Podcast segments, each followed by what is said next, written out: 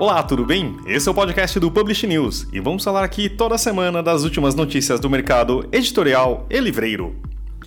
MetaBooks, a mais completa e moderna plataforma de metadados para o mercado editorial brasileiro. E também do Coisa de Livreiro, consultoria em marketing e inteligência de negócios para o mercado editorial. Também com apoio de Outbooks, dê ouvidos à sua imaginação, escute audiobooks. outbooks.com esse é o programa do dia 5 de agosto de 2019, gravado no dia 1 Aqui é Fábio Rara e temos aqui Leonardo Neto. Olá, olá. Talita Facchini. Tudo bem, gente? Maju Alves. Oi, tudo bem? Dr. Gustavo Martins de Almeida. Alô, pessoal. E o nosso convidado de hoje é Marcelo Duarte, vindo aqui lançar o Books Club. É isso. Como é que se escreve books? buxclub.com.br muito bem. Agora vamos para o giro de notícias. Bom, como, como, nós trouxemos aqui no podcast já na última semana, o presidente Jair Bolsonaro alterou por decreto as regras do Plano Nacional de, do Livro e Leitura, o PNLL, é, extinguindo seu conselho consultivo. É pelo conselho consultivo que o PNLL dialoga com a sociedade civil. A repercussão dessa decisão foi forte entre as, entre as pessoas que acompanham as políticas públicas do livro. A Rede Lect, que reúne organizações preocupadas com a questão da leitura no país, como Itaú Social e SP Leituras, veio a público com um manifesto que, em que demonstra sua preocupação com o afastamento do PNLL da sociedade civil organizada. Além da preocupação com a extinção do Conselho Consultivo do Plano, ficou a dúvida com relação à permanência ou não de Renata Costa, até o momento em que estamos gravando aqui, secretária executiva do Plano. Essa preocupação foi partilhada por entidades como a Liga Brasileira de Editores, a Associação Nacional de Livrarias e a Confederação Nacional Tra dos Trabalhadores em Educação, além de parlamentares como os senadores Jean Paul Prats, Randolfo Rodrigues, Fabiano Contarato e Antônio Anastasia, e o deputado Rafael Mota. Os dois principais institutos de pesquisa que acompanham o varejo de livros no Brasil apresentaram seus relatórios essa semana. A Nielsen é mais otimista, apresenta o crescimento de 4,34% em volume e de 2,67% no faturamento apurado com a venda de produtos que tenham ISBN. Já a GFK percebeu uma estabilidade no varejo. Seja como for, vale lembrar que a base de comparação dos dois estudos era muito ruim. Os meses de maio e junho de 2018 interromperam um período de crescimento acima da inflação iniciado em fevereiro do ano anterior. Isso porque é, dois eventos consecutivos, né, a greve dos caminhoneiros e, em maio e a Copa do Mundo em junho, é, entre junho e julho, na verdade, afetaram negativamente o comércio como um todo. E o livro, claro, não fugiu a essa regra. A despeito da crise que se instalou no varejo de livros, a leitura vem crescendo e aumentando sua rede de livrarias. Nessa semana, eles finalmente colocaram no ar o seu e-commerce.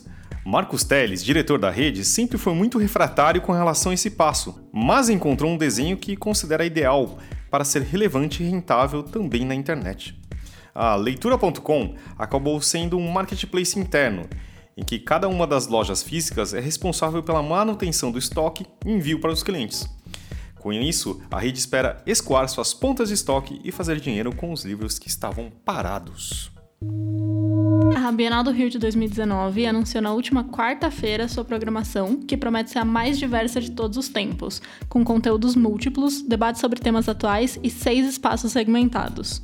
O evento acontece de 30 de agosto a 8 de setembro e os ingressos já estão à venda no site da Bienal. Muito que bem! Agora a gente vai então para os mais vendidos. Essa semana nós tivemos aumento de 2% nas vendas. Tá crescendo pouco a pouco, né? Semana hum. passada foi 1, essa semana já aumentou 2%. E só as categorias de, de ficção e infanto-juvenil ficaram negativo. Ficção com menos 16% e infanto-juvenil menos 7%. É, no ranking geral, a Sutil Arte Ligar o Foda-se continua lá no primeiro lugar, com 8.957 exemplares vendidos. Do mil ao milhão, subiu para o segundo lugar, com 5.966. E o terceiro ficou com O Milagre da Manhã, com 5.859 exemplares vendidos. Nessa semana são seis novidades. Em ficção entrou o Melhor Guia de Nova York, da Paralela, e na verdade ele entrou bem, né? Uhum. Calma aí, Do era... Pedro Doria? Exatamente. Entrou já com 1.455 exemplares vendidos no terceiro lugar da lista de não ficção. Uh, em Infanto Juvenil entrou o Rei Leão, da Universo dos Livros, com a capa do filme. E A Amiga Ursa, da Globinho. É o livro lá da Rita Lee com a ursa Marcha, que virou Ravena e faleceu há três semanas. Esse, li Esse livro também marca a estreia do selo Globinho, da editora Globo Livros, na lista do Publish News. Em autoajuda entrou Buda dançando numa boate, da Buzz, que também entrou bem no ranking. É, entrou também Obrigado Papai, da Ellen Exley, e O Manuscrito Original, da CDG. E então, no ranking das editoras, temos primeiro o Sextante, segundo Grupo Companhia das Letras, empatado com a Intrínseca. E a gente agora vai para a lista de mais vendidos em audiolivros, não é isso? Isso mesmo. É a lista da Outbooks aqui dos livros mais vendidos da semana começa com Mindset, da Objetiva. Se não me engano, também era o primeiro da semana passada seguido por O Poder do Hábito, também da Objetiva. Os Segredos da Mente Milionária, da Sextante, que é um livro que sempre vende bem, em qualquer formato esse livro sempre vende. Breves Respostas para Grandes Questões, da Intrínseca. Rápido Devagar, da Objetiva. A Sutil Arte de Ligar Foda-se, da Intrínseca. Sonho Grande, da Primeira Pessoa. A Coragem de Ser Imperfeito, da Sextante. Casais Inteligentes Enriquecem Juntos, também da Sextante. E Homo Deus, da Companhia das Letras. Nossa, é uma lista que muda bastante semana a semana, né? Essa é, é então, é divertido, Esse porque ela muda bastante semana bacana. a semana. Legal, isso mesmo. Voltamos a não ter nenhuma ficção na, na lista. Você falou nisso, mas sabe o que a gente vai fazer? A gente vai ouvir o trecho dessa maravilhosa ficção que entrou aqui na semana anterior. Você lembra qual que era, Maju? Vox. E vamos ouvir um trecho de Vox então? Se alguém me dissesse que um dia eu seria capaz de derrubar o presidente, o movimento puro e aquele merdinho incompetente do Morgan LeBron na mesma semana, eu não acreditaria. Mas também não questionaria. Não diria nada. Virei uma mulher de poucas palavras. Esta noite, num jantar, antes de eu dizer as últimas sílabas do dia, Patrick dá uma batidinha no dispositivo prateado preso ao meu pulso esquerdo. É um toque leve, como se estivesse compartilhando minha dor ou talvez me lembrando que devo ficar em silêncio até o contador reiniciar à meia-noite. Essa magia vai acontecer enquanto durmo, e vou começar a terça-feira com uma página em branco. O contador da minha filha, Sônia, fará o mesmo. Meus meninos não usam contadores de palavras. À mesa, todos estão envolvidos na conversa de sempre sobre a escola. Sônia também vai à escola, mas nunca desperdiça palavras contando sobre o seu dia. No jantar, entre garfadas de um cozido simples que eu fiz de cabeça, Patrick pergunta a ela sobre seu progresso em economia doméstica, educação física e um novo curso intitulado Contabilidade Simples para o Lar. Ela está obedecendo aos professores? Vai tirar boas notas esse semestre? Ele sabe exatamente que tipo de perguntas fazer, diretas, exigindo apenas uma confirmação ou negação com a cabeça. Observo e ouço, minhas unhas escavando meias luas na palma das mãos. Sônia assente quando é adequado, franze o nariz quando os gêmeos pedem para a irmã contar como são os professores, como são as aulas, de que matérias ela gosta mais, sem entender a importância das perguntas do tipo sim, não e das respostas limitadas. Muitas perguntas com respostas abertas. Eu me recuso a acreditar que eles fazem isso de propósito, que estão jogando iscas, provocando palavras. Mas com 11 anos, os dois já têm idade para saber. E já viram o que acontece quando usamos palavras demais. Os lábios de Sônia tremem enquanto ela olha de um irmão para o outro, a língua rosada surgindo entre os dentes ou pressionando o lábio inferior, como se tivesse mente própria, ondulando. Steven, meu filho mais velho, pousa um dedo na boca da irmã. Eu poderia responder o que eles querem saber. Agora só há homens na frente das salas de aula.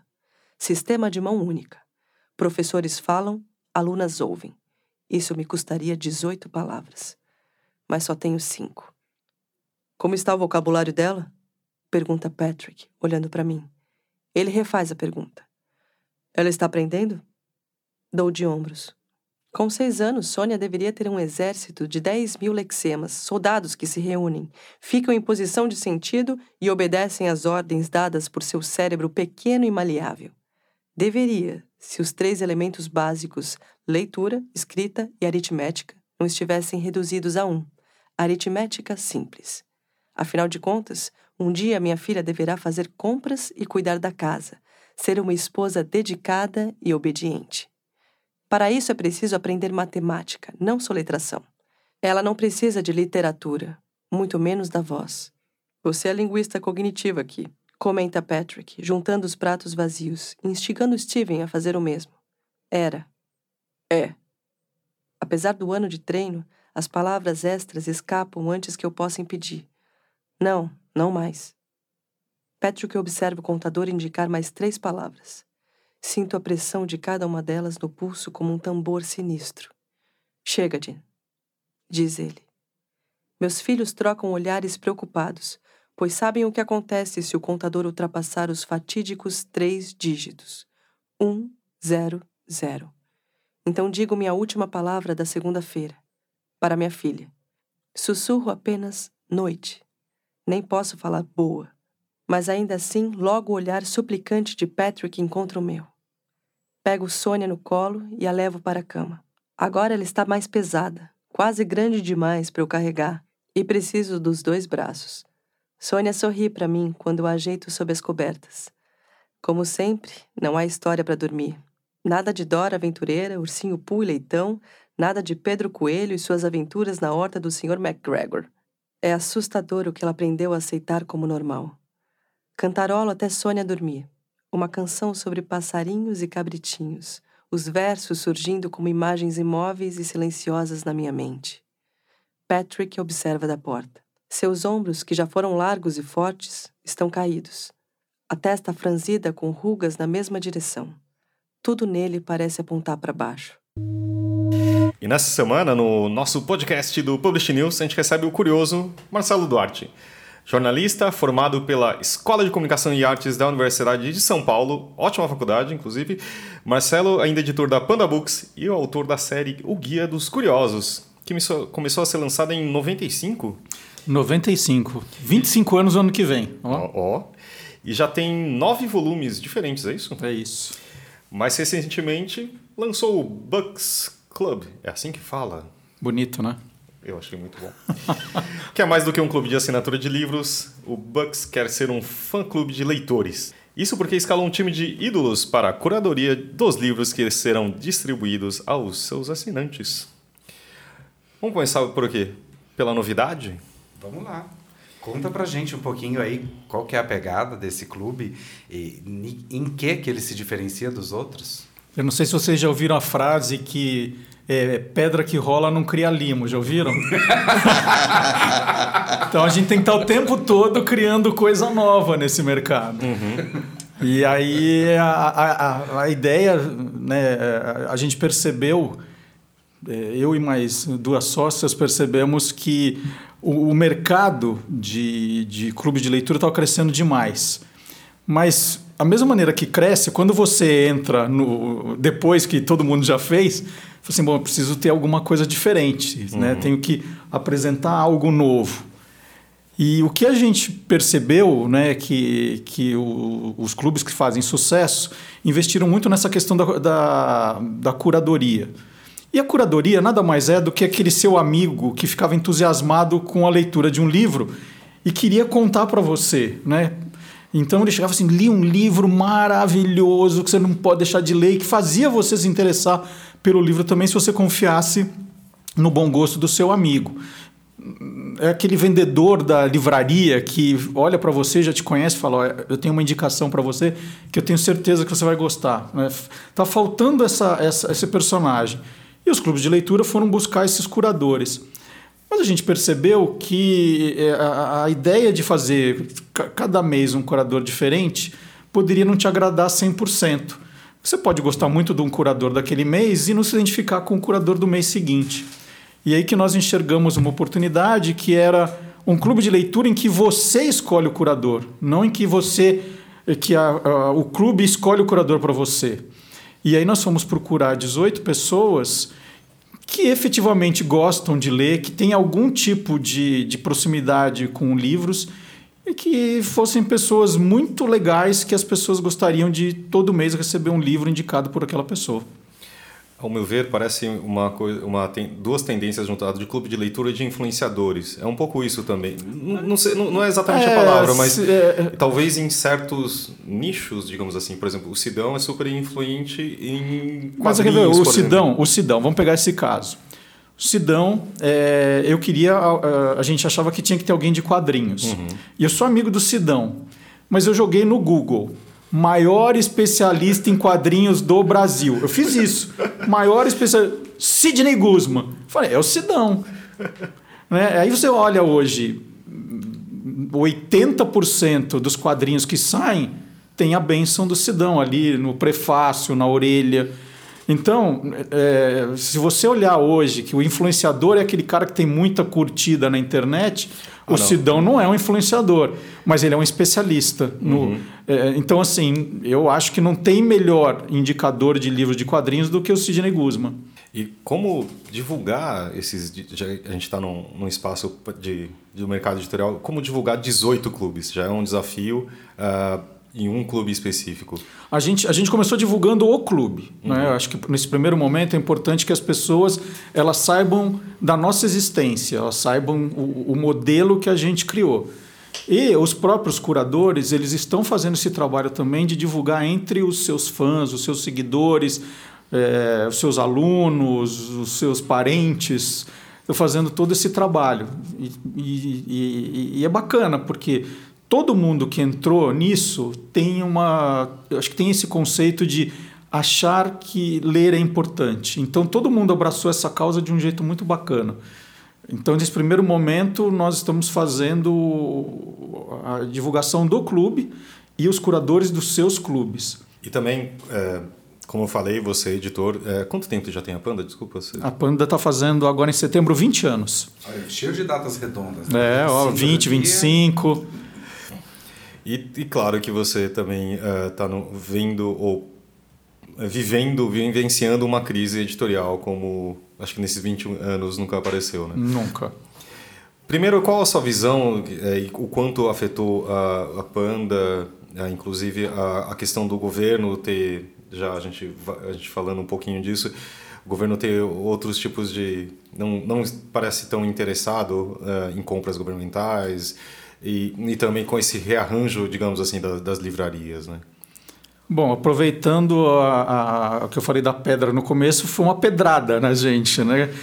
É, nós sofremos o que todo mundo sofreu, cada um com a, com a, a proporção do seu tamanho, mas para a gente foi um golpe muito duro. Eu acho que é, se, se- se a gente volta dois, três anos da nossa vida, nós tínhamos 21 funcionários, hoje são sete, nós diminuímos muito de tamanho. É, o número de lançamentos, nós fazíamos em anos bons 60 lançamentos no ano, hoje não fazemos 12. Então, assim, foi um, um- Está sendo um período muito difícil, um período para a gente encontrar um caminho para continuar seguindo, que a gente sempre acredita que o, o, o livro já, já passou por tanto perrengue que ele está resistindo tão bem, ele não vai acabar, mas a gente precisa ali continuar fazendo coisas boas para continuar existindo. Então, é é assim, a gente acredita muito no, no livro ainda, estamos aqui, mas é, a gente nunca viu nada parecido. E, e, e o pior, sem uma perspectiva, né? Porque a gente fala assim, bom, temos lá a dívida da recuperação judicial, da Saraiva, da cultura, temos, né? É, mas mais do que isso, a gente está vendo fechamento de pontos de venda. Isso é muito ruim para o negócio, porque não é só o que você não recebeu, é o que você deixa de vender, que, que, que é outro problema muito grave. E, o- e os clubes de assinatura, é, me parece que essa, essa escalada né, do- dos clubes de, de assinatura de livros é uma, uma das respostas que as editoras estão dando para essa crise. Né? Do tipo, a gente quer abrir novos, novas frentes, novos canais, novas formas de distribuir e vender esses livros. Sim. É, mas o, o- o- pelo que eu entendi da- do, do seu clube, ah, embora você seja editor da Panda, os, os livros não estão limitados a. Os curadores não vão poder escolher só livros da Panda, Não, obviamente. é é uma coisa muito importante dizer. A Panda não tem um, um- um catálogo que conseguiria fazer um clube de leitura desse tamanho, impossível. Então nós dissociamos totalmente. Eu sou uma pessoa que seria o ponto é, convergente das duas coisas, mas são empresas separadas. Uhum. Porque é, é, importante que os 18 curadores eles tiveram total liberdade para escolher os livros importantes da vida deles, o que eles de fato leram e gostaram. Se você fizer uma conta, né, são 18 curadores e eles já nos deram uma lista dos 12 primeiros, então dá cento e tantos livros, só três da Panda foram escolhidos. Né? Assim, não, não, pedimos em nenhum momento, não, não tem nada na, no contrato que diga em nome da Panda, nada. É um, Se tivesse, é vai um... agradecer, né? Não, eu até fiquei muito feliz que três foram escolhidos. Mas se você olhar a lista, você fala assim, hum, eu acho que que essa, esse clube ou é da Companhia das Letras ou é da Intrínseca. é, um, é uma dessas duas. É. E você começou contando essa história e a gente deu risado e o, o sujeito que está do lado de lá não entendeu, porque a gente está na mesa aqui, está participando o, o, Gustavo, Gustavo Martins, que é nosso colunista e, e advogado, e ali nos bastidores ele estava contando uma história da, da pedra que rola, que não cria limo, né não, Gustavo? Eu me é. apropriei da ideia dele e não paguei o direito autoral. Mas agora a gente está dando crédito. É, não, acho que os conceitos surgem e depois são batizados, né? Então acho que a gente presenciou aqui o surgimento da figura do U-Pager. Você tem o YouTuber, você tem o U-Pager agora. O cara cria modismo de para de livro. Então está criado o U-Pager aqui no nosso podcast, aqui um novo conceito para surgir. Depois o pessoal vai copiar. É. Mas essa questão de, de é, clube de livro, eu vejo a questão de novas gerações, novos hábitos, mudanças, quer dizer, como é que num Brasil, num país continental, com, com cidades, é, um, grandes centros urbanos, a pessoa com tempo para audiolivro, livro físico, livro papel, livro eletrônico. Qual o público-alvo que você tem? Como é que você consegue? Dá para discernir esse público, identificar nesses youtubers as pessoas que, que têm acesso, ou cada nicho, cada you-pager a, a, encontra um nicho? Ah, é, é, é, justamente são os próprios fãs, né? A gente, a gente inclusive criou um conceito que nós não somos um clube de leitura, nós somos um fã-clube de leitores porque é, é, cada curador tem lá os seus seguidores, os seus fãs, as pessoas que gostam do trabalho. Então, eu posso te dizer, é, por exemplo, a gente citou o Sidney Guzman aqui, ele está escolhendo livro de quadrinhos. Então, são pessoas que se interessam por quadrinhos de diferentes faixas etárias que vão se interessar. Nós temos a Thaís Farage, que é uma estilista, uma consultora de moda, que está muito mais voltada para esses livros de estilo, de moda, é, de mulheres. Então, assim, cada curador escolheu uma linha de atuação. É, então, posso citar vários aqui. A Fernanda Takai, que faz um trabalho maravilhoso na música, ela não está falando de música, ela está tá pegando lá do, dos CDs música de brinquedo para escolher tema infantil. Então, quem quer comprar é, livros para os filhos pode pegar as dicas da Fernanda Takai. É, o Chico Sá, literatura contemporânea. O Chico Sá é um cara maravilhoso. Eu fui recentemente no Sesc Pinheiros ver um dos, do, daquele, do, dos eventos do Você é o que você lê. Foi o dia que mais choveu em São Paulo. Ele levou 1.100 pessoas, ele, o Gregório e a Maria, para falar de livros. Aquilo, falei, é isso, esse é o futuro que a gente quer. Então o Chico está escolhendo literatura contemporânea. É um cara que ama livros.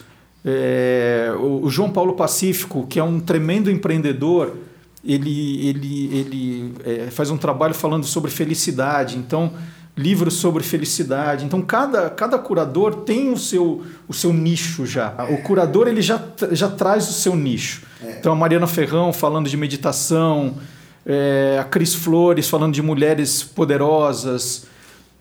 Eu vou esquecer, eu sempre esqueço de algum, depois eles ficam bravos. A Laerte falando da, da questão da, da diversidade. Tem o Facundo Guerra de empreendedorismo é, de um jeito diferente, que ele faz um empreendedorismo de que ele fala de quase de, de guerrilha, né? Uh, a gente tem, tem um, a gente tem um mês de vida. Ah, ok. Em um mês de vida, a gente teve alguns retornos, sim, mas ainda as pessoas perguntando um pouco do conceito do clube, porque eu acho que elas estão aprendendo agora o que é. Eu acho que é, é, a gente está mostrando para as pessoas. Todo, todo o nosso trabalho, por enquanto, é, é, é meio explicando como funciona. Né? Então a pessoa tem que entender que ela vai receber uma caixa com o livro surpresa escolhida pelo curador.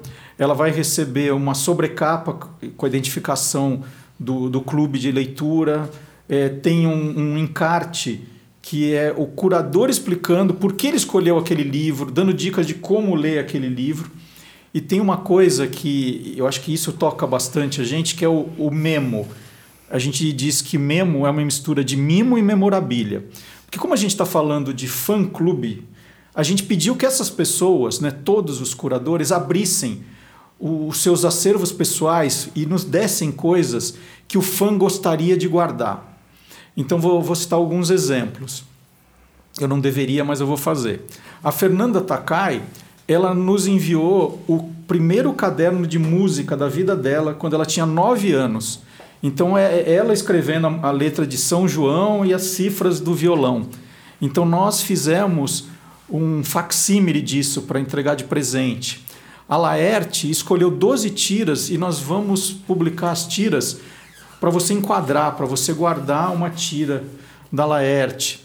Eu sou um dos curadores, eu estou fazendo os livros mais na linha de almanaques, de referência. E, e, quando eu tinha 18 anos, eu, eu tive a petulância de mandar uma carta para o Luiz Fernando Veríssimo, falando assim: Luiz Fernando Veríssimo, eu gosto muito do seu trabalho, eu queria te mandar umas ideias. Fique à vontade para usá-las. Mandei essa carta e um monte de coisa. O Luiz Fernando Veríssimo me respondeu eu, eu tenho a carta guardada até hoje, né? com 18 anos, já, já, essa carta já tem tempo.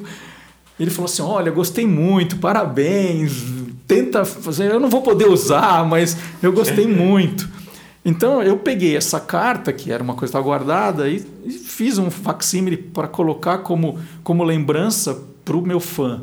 Uhum. Então tem, tem muita coisa bonita. O Pedro Gabriel, que, que é do livro Eu Me Chamo Antônio, que também é um, a lista dele é uma coisa espetacular, mas numa linha de poesia.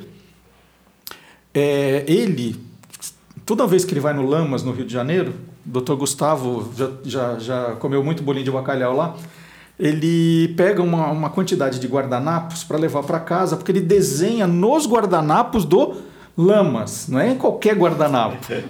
Aí é, ele faz a arte dele, a poesia dele, e isso foi fotografado para o livro que a Intrínseca lançou. Uhum. Nós estamos reproduzindo os guardanapos. Então, o, o, fã do Pedro Gabriel, ele falou assim: o que o fã mais me pedia, falou: me dá um guardanapo, me dá um guardanapo, desenha um guardanapo. Então, nós estamos reproduzindo 12 guardanapos originais, criados para o clube, para entregar pro, pro fã do Pedro Gabriel. E você comentou que nesse primeiro mês de vida vocês estão trabalhando para dar esse conceito do clube para as pessoas. Mas qual é a meta que vocês têm nesse primeiro ano? Vocês já têm algum número que vocês pretendem atingir? A, a gente a gente está trabalhando com o número de 9 mil assinantes nos 18 clubes para o final desse ano. Hum, já para o final do ano. Para o final do ano. E, e, pegando carona nessa pergunta da Talita, é, uma das grandes, um dos grandes trunfos que os clubes têm na mão é justamente a escala, né? Então, assim, vamos supor que você atinja a sua meta, ou supere ela e chega a 10 mil assinantes até o fim do ano.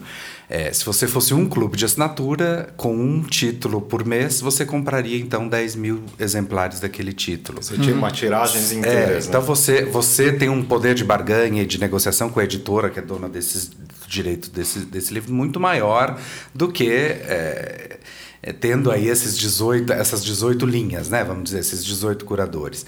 Você, é, como é que você pensa em é, para driblar essa, essa, essa imagino que uma dificuldade em relação a outros clubes que têm um, um título só por mês, né?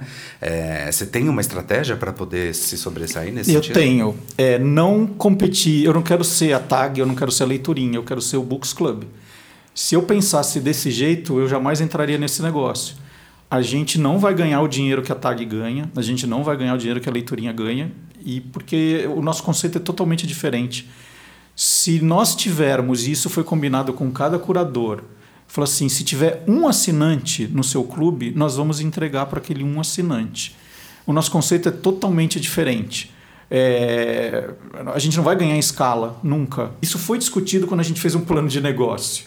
Né? A gente não quer perder o dinheiro, mas a gente sempre, nos 20 anos que eu estou na Panda, sempre fez um trabalho artesanal. A gente não deixava de fazer quatro revisões no livro para economizar mil reais. a gente nunca deixou de contratar o melhor ilustrador que podia para economizar 3 mil reais. E, e eu te diria hoje que a gente tem 600 livros em catálogo, que a gente tem muito orgulho, porque o dinheiro não era o, o mais importante. Era, a gente queria ganhar dinheiro, mas para pagar as despesas, para poder viajar uma vez por ano, tirar sete dias é, no resort, alguma coisa assim, não para comprar lancha, para comprar fazenda. Eu nunca vou, eu nunca vou comprar fazenda. Eu nem gosto muito de fazenda, mas é nunca vou comprar uma. Então, é, eu, eu tenho uma missão, sabe? Eu, eu assim, todo mundo que está aqui falando de livro, você está pensando em ficar rico, né? Não... Tira seu cavalinho da chuva, né? é, tira o cavalinho da chuva mesmo. Eu acho que tem previsão, está vindo uma escala nacional, quer dizer, o teu território, o teu de alcance é esse, e tem previsão de encontros pessoais, quer dizer, juntar um dia esse, esse eu escrevi é, é, e o pager com o pessoal da região. O, a, a, Isabela Lubrano, ela é a, a, a booktuber que faz o Ler Antes de Morrer, foi até ela foi uma das candidatas ao prêmio especial do Jabuti no ano passado, faz um trabalho maravilhoso. É, ela deu uma ideia muito bacana, ela, ela, ela é uma das curadoras só de clássicos, livros clássicos, e ela vai fazer para todos os assinantes dela uma live, aqueles encontros, hangouts, e a gente está sugerindo para os outros curadores criarem coisas assim também, para não ficar só na entrega da caixa, né, para ficar uma coisa fria. Quer dizer, você cria uma comunidade. Você cria uma comunidade. Uhum. E a gente espera também que não, não paremos nos 18 curadores. Na verdade, é, a gente começou com 18 porque eram 22 estão pensando ainda. Então, assim, é, daqui a pouquinho, outros curadores vão entrar, a gente vai ter mais gente, porque a gente vê outros gêneros, a gente queria outras coisas que ainda não, não, não estão contempladas no Books Club. A partir do segundo mês, nós vamos vender as caixas antigas. Então, elas são surpresa. Hoje eu não posso falar que livro é o meu, que livro é o do Pedro, que livro é da Alexandra Loras, que livro é da Joyce Bert. Eu não posso dizer. Mas depois que todos os assinantes receberem, a gente tem certeza que todo mundo já viu, a gente vai colocar no site à venda a caixa do, daquele mês. E só uma continuação da, da, da pergunta do Léo. Na verdade, assim, quando eu acho que você ganha uma escala, não pensando tanto no dinheiro, mas assim, você imagina algum livro que não está em catálogo atualmente no país você, com esse tipo de escala, você consegue pegar esses livros ou fazer edições exclusivas, etc. Isso que eu acho que realmente. Não, aí, aí, aí sim. Isso está combinado com os curadores, isso já está em contrato. Que a partir do momento que a gente atinge um número de assinantes que permita que a gente faça reedições ou lançamentos, nós faremos. Mas é, é, é, não é a coisa da escala para eu negociar com uma editora que eu quero um desconto melhor mas uma escala para fazer coisas que deixaram de ser publicadas. Na primeira lista do Chico Sá, para dar um exemplo, ele mandou quatro livros que estão fora de catálogo. Né? Eram livros antigos, assim, anos 90, que não tem mais, as editoras não estão reimprimindo mais. E nós temos esse compromisso que a partir do momento que a gente atinja um número que possibilite fazer o, a reedição, de comprar os direitos, nós faremos. E, e pode até ser coisa inédita, numa viagem. A, a Joyce Bert foi descobrir um livro que não foi lançado no Brasil. E ela já tem um número de assinantes que permita a gente comprar os direitos, nós podemos lançar o livro aqui. Mas eu só queria, era, era a escala só para não pensar que nós, nós queremos correr com isso e nós vamos abandonar curadores porque ah, não está atingindo a escala, ah, porque não tá, não, esse não conseguiu atingir aquelas assinaturas do break-even. Nós vamos fazer. Né? Nem se um tiver que, que é, financiar outro. Gente, esses curadores estão com a gente até quando eles quiserem. E se vender um, a gente vai entregar um. E como que as editoras podem ajudar? Porque, claro que a gente falando em crise, etc., o, os clubes de assinatura têm sido um canal bem importante. Né?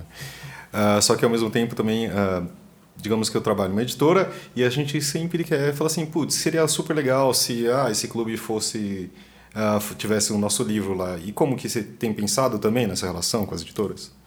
Sim, é, foi importantíssimo. Depois que quando a gente resolveu colocar o bloco na rua, é, a gente foi conversar com todas as editoras, mostrando né, é, o, o que era o negócio, qual é a nossa perspectiva. Muita gente falou que nós éramos loucos. Né? Você é tão louco.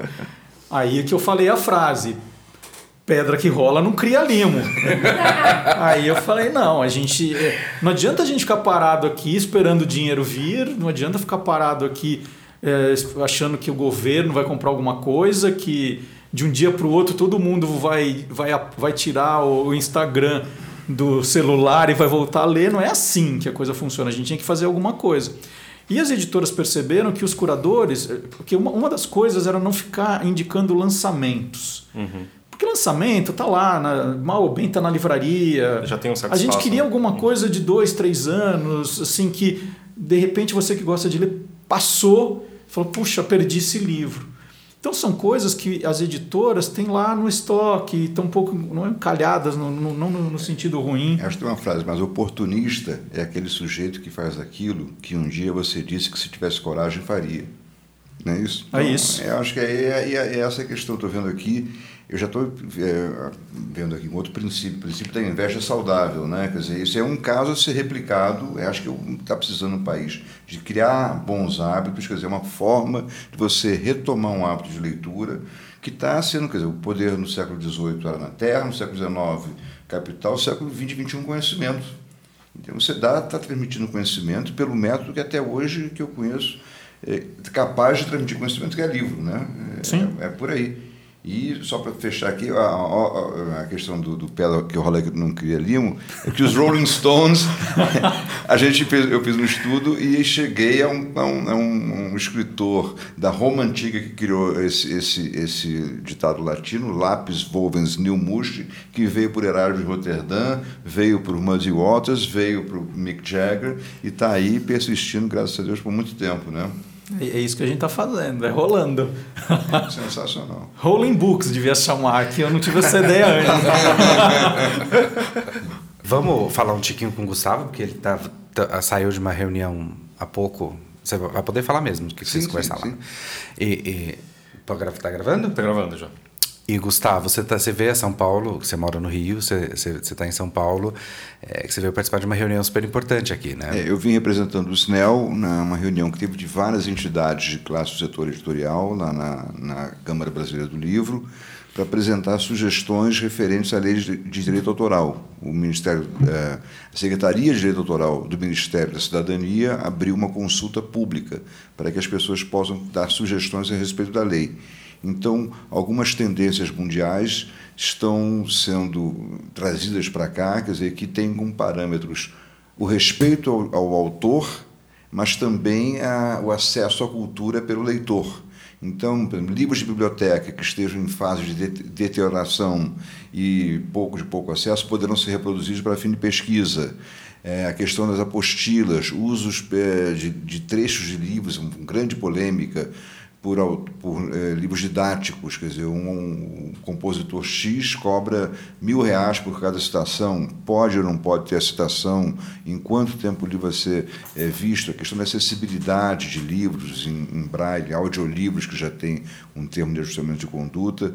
Então, teve uma grande discussão sobre a questão da tecnologia também, reprodução de livros e remuneração de livros, até é, a questão de possível instituição, que já existe na Europa, de uma taxa paga pelos aparelhos de reprodução, tipo Xerox ou IBM, outros mais, que reverteriam para um fundo de autores conforme a divisão da, da venda das obras. Né? Então, foi uma discussão muito boa e esse prazo termina dia 29 de agosto para apresentação de sugestões para de direito autoral.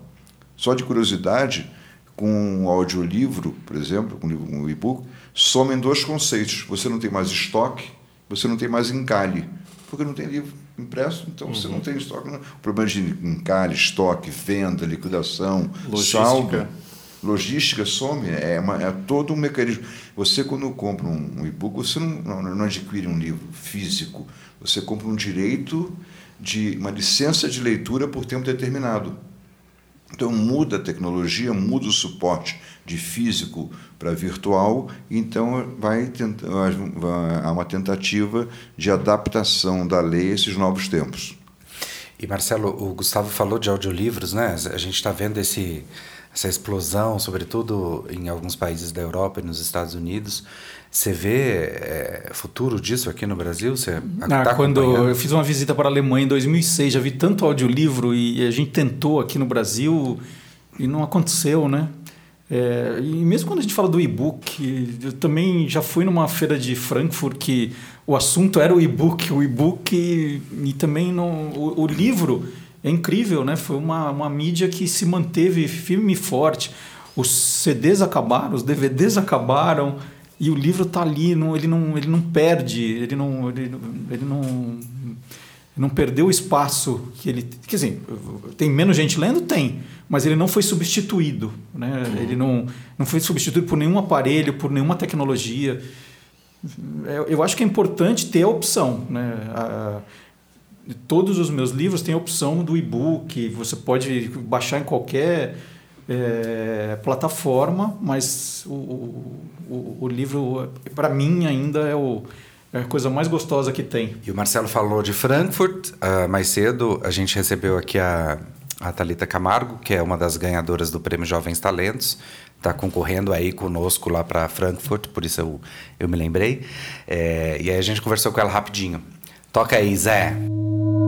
É, estamos aqui com a terceira jovem talento a participar do podcast a Thalita Camargo, da Livraria do Comendador e da distribuidora Two Books. Quer se apresentar primeiro, Thalita? Primeiro, eu queria agradecer pelo convite, sempre uma honra, obrigada. Bom, eu sou a Thalita, tenho 33 anos, trabalho no mercado editorial praticamente desde que eu nasci, se é que é possível isso.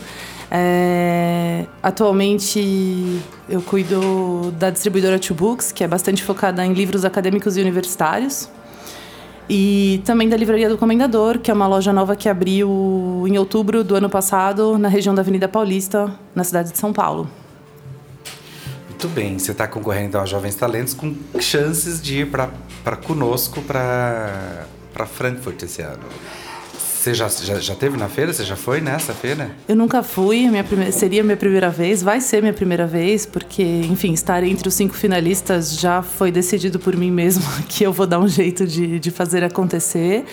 É, eu tenho muita vontade de conhecer a Feira de Frankfurt. É, meu pai sempre fala que todo profissional do livro tem que passar uma vez na vida pela Feira de Frankfurt, é uma questão obrigatória. É uma meca, né? É, é, então, eu estou bastante animada, estou muito honrada e bem feliz com a conquista. Assim. E como é que você fantasia que seja a feira? Você, você tem o seu imaginário, assim? É uma feira como? Ah, todo mundo fala que ela é gigantesca, né? Magnâmica e tudo mais. Então, eu estou esperando uma coisa bem grande, é, não só em tamanho físico, mas em negociações, em atitudes, em pessoas, em convidados e tudo mais.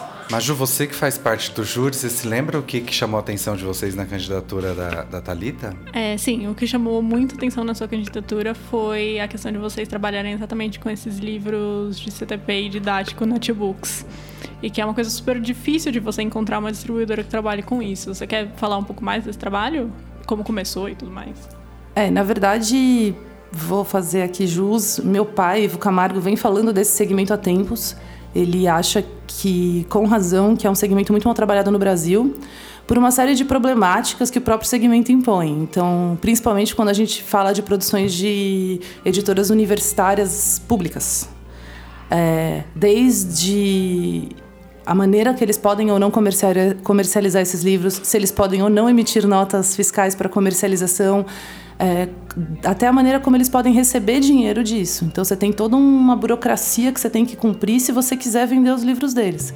E a gente resolveu dar ouvidos ao seu Ivo Camargo e abarcar e enfrentar o desafio. É, um pouco na escuridão, porque as próprias editoras não sabem muito explicar os processos, então a gente foi descobrindo na prática e realmente é bastante burocrático. Mas o que compensa tudo isso é a riqueza do catálogo. É, inclusive, a gente estava conversando disso ontem, dia de fechamento, e analisando os livros mais vendidos e, e fazendo um, um, um, enfim, um panorama de tudo isso. E é impressionante a qualidade dos livros que são publicados dentro dessas editoras, né? É, posso citar? Normal? Acho que a, a UNB ela é disparado meu principal fornecedor, a, a editora da UNB, e ela traz bastante livros de cunho histórico. E a gente tem também destaque para a editora da Universidade Federal do Pará, que tem uma das principais traduções e mais importantes traduções de Platão. E tem um acabamento muito bonito, os livros são bem especiais e eles são quase objeto de desejo desse público. Só que essas universidades, elas comercializam praticamente regional, porque elas não têm como escoar essa mercadoria. E é daí que o trabalho da T-Books vem se destacando e a gente vem ganhando espaço no mercado, tanto com as grandes livrarias quanto com os pequenos também. E você, a gente falou dessa, da, da fantasia que todo mundo que a, até agora não pisou em, em, Frankfurt tem da feira, né? É, eu queria saber de você, para além disso, né? É, você indo conosco ou indo de todo modo, vai estar tá lá conosco também, de um com jeito certeza. ou de outro, vai estar tá com a gente. É, você, tem, você, você tem ideia do que, que você vai trazer de volta para o Brasil dessa viagem? Acho, eu não consigo ter uma ideia concreta, mas com certeza a experiência ela vai enriquecer de alguma maneira. Assim. A primeira vez que eu fui para a feira de Guadalajara, eu fui completamente sem expectativa. É, fui meio ver o que era também, fui conhecer e eu voltei completamente apaixonada, assim, estruturalmente, é, do ponto de vista de organização, do ponto de vista das pessoas que participam, dos negócios que são feitos lá. Então eu acho que Frankfurt vai trazer oportunidades. E foi um pouco voltando de Guadalajara que a ideia da Tibuc se concretizou, até para entender a estrutura, e eu pesquisei muito isso tanto lá quanto na Feira de Buenos Aires, como essas é, editoras universitárias se organizam no exterior. Então eu acho que eu vou um pouco nesse campo de busca para Frankfurt também é, e explorar mais esse mercado, que é o mercado que tem dado certo para gente. Lembrando que você já ganhou os seus tickets para o Business Club, né? Que é a, a, área VIP da Feira do Livro de Frankfurt. Que eu não faço ideia do que seja isso, né? A é área um troço VIP. muito bacana, assim, é muito bacana, porque é um, é um espaço físico mesmo, é um, é um, um pedaço da feira, um pedaço que não é muito grande, é pequeno até. E ali dentro é, é, é, é, montado com todo o conforto possível. Você tem internet, você tem chapelaria própria, você tem é, é todas, é, café da manhã todos os dias, alguns almoços, não sei o que. Tem restaurante lá dentro. Restaurante tranquilo que você vai sentar, comer. Se tiver que fazer uma, uma reunião na hora do, do, do almoço, você pode marcar lá. E você pode agendar horários de uma mesa para você ter reuniões. Então, assim, são essas, essas, essas as, os. Como é que chama isso? As. Os privilégios, as, as regalias. É, os privilégios, os, vai, as benesses do, do, Business Club. Mas, além disso, tem uma, uma, uma, grade de programação que é maravilhosa, assim, que trazem...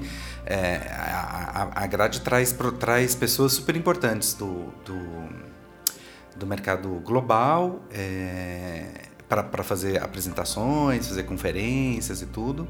E você, como jovem talento, é, também vai participar da agenda de, dos, dos outros jovens talentos do mundo afora, né? Que bacana. Eu fico bem animada. Eu acho que todo mundo que começa a trabalhar no mercado do livro, especialmente na área editorial, que foi onde eu comecei, tem esse ideal de ir à Feira de Frankfurt. Só que eu acabei mudando de área e, e quem não é da área editorial acaba ficando um pouco excluído dessa, dessa viagem a Frankfurt, assim, porque é uma tem um caráter bem de compras e, é, e direitos de livros e negociações de títulos e tudo mais. Mas eu acho que é muito importante que todas as áreas do mercado tenham experiências como essa, como vivência mesmo e, e como aprendizado, porque o mercado internacional, global, ele traz coisas que o nosso não tem e vice-versa. Eu acho essa troca sempre importante. Recentemente eu postei que fazia quase 10 anos que eu tinha ido para o curso de Yale, quando eu fui fazer o Yale Management Publishing Course. Ele, e aí me perguntaram: Nossa, o que, que você achou da experiência e tal? Talvez eu não tenha saído lá uma profissional formada, mas essa troca, conhecer essas pessoas, entender como é que eles faziam dentro da casa deles, foi bem modificador para mim. E eu acho que Frankfurt tem, tende a ser isso. É, sem dúvida que Frankfurt é um grande, um grande palco para negócios de direitos autorais, mas isso se faz é, de outras formas, você não precisa estar presencialmente nisso, né? Acho que tirar o, o melhor do suco da feira é exatamente o, é, a criação desses, dessas redes e, e, e, manutenção desses contatos. Né? Acho que faz mais sentido até do que o próprio negócio.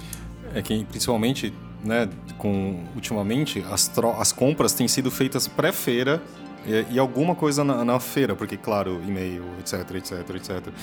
Mas lá acho que foi um encontro de profissionais e para ver também o futuro, para analisar o momento também e você conhecer outros outros mercados, né? E ver como eles funcionam também. Muito obrigado, dona Thalita. Obrigada Boa sorte para você. Muito dia, obrigada. Dia 30 de agosto, a gente se encontra no Rio de Janeiro para saber. Estarei lá na Bienal do Livro. Isso. Muito bem. Será anunciado então o vencedor do prêmio especial dos Jovens Talentos. Vamos para as indicações? Vamos para as indicações. Vou fazer a cola aqui. Eu não pensei em nada, gente. Eu pensei. Vai, eu pensei. começa comigo. Então, então Marcelo, por favor. Marcelo. Que, qual a sua indicação? Bom, como, a como hoje eu ganho é, dinheiro como curador de livro, eu não vou indicar livro. Quem quiser, assina o meu clube. eu vou indicar um filme que eu adorei, só está em cartaz em uma sala, hum, pelo menos em São Paulo, era uma só, que é A Grande Dama do Cinema. É um filme do Juan José Campanella, o argentino, que já ganhou Oscar, que é maravilhoso. É uma história maravilhosa, eu adoro tramas. E essa é uma. Até o final você vê as reviravoltas.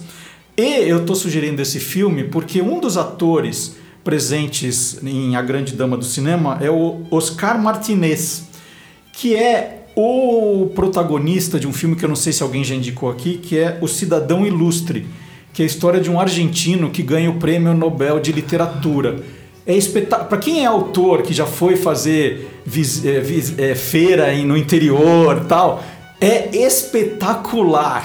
Eu que nunca ele... me, me, senti tão identificado quanto o cidadão ilustre. Que ele volta pela primeira vez volta para a terra, dele, terra né? dele como ganhador do prêmio é, Nobel e, e, é muito engraçado muito a coisa bom, do de como assim ele é uma ele é, uma, é uma, agora é uma personalidade um cara super importante e ninguém tá muito aí com isso. É muito bom. ninguém parece ter lido o livro dele é, é, é espetacular uma... é espetacular. Muito bom. Doutor Gustavo? Ah, eu não tenho dúvida em indicar agora o filme também O Mistério de Henri Pic, um livro sobre mercado editorial que é uma trama francesa do Remy Besançon e vale a pena ver, pega, enfim, atrai muito. E não falando do tema, então a indicação é essa, mas não falando do tema, pela, pela primeira vez o brasileiro é muito suscetível de influência televisiva. Há uma novela que eu acho que, que trata do mercado editorial agora. Então, seria bom que o público ah, tivesse nessa novela talvez lições, e parece que vai haver eh, livros mencionados, clássicos e tal, uma boa indicação. Não, não, sou da Globo, não faço propaganda nenhuma, mas que bom que o público, se, se a arma é essa, quer dizer, se empurram, puxa, você empurra, se puxa, você empurra. Vamos ver se esse mercado, é, as pessoas absorvem esses conceitos. Mas o Mistério de Henri Pic, sem dúvida nenhuma, uma boa programação. E a novela é bom sucesso, né? Bom sucesso. Essa semana eu, eu, eu comecei a fazer uma maratona, uma maratona das Crônicas de São Francisco, que está no Netflix. É uma série lá dos anos 90, que eles é, deram uma continuação a isso e, e o, o, o, que, o que se passa agora nos anos 2000 está sensacional. Eu gostei muito, recomendo. Eu acho que ninguém recomendou ainda a última temporada de Queer Eye. Então, estou recomendando, assistam, que está ótima que nem todas as outras. É, eu tava tendo um tempo muito difícil para descobrir o que, que eu ia indicar, porque eu fui engolida pelo Vortex de Grey's Anatomy, né? O que acontece frequentemente. Mas As eu achei... 23 temporadas. É. é. Ah, mas, mas, isso me dá medo, né? Quando você olha na Netflix e fala assim, nossa, 10 mil episódios, eu tô fora. Então, essa não é a minha indicação exatamente porque Grey's Anatomy tem muitos episódios, ah. você vai gastar muito tempo assistindo. Minha indicação é um anime que acabou de entrar na Netflix, eu já tinha assistido há muito tempo, mas ele agora tá na Netflix. É Anohana, eu sou completamente apaixonada por esse anime, ele é super triste. Tem acho que cinco episódios só, é tipo bem curtinho, mas ele é a coisa mais linda, então tá aí minha indicação. E eu gosto tanto de livro e não de book que eu vi La Casa de Papel.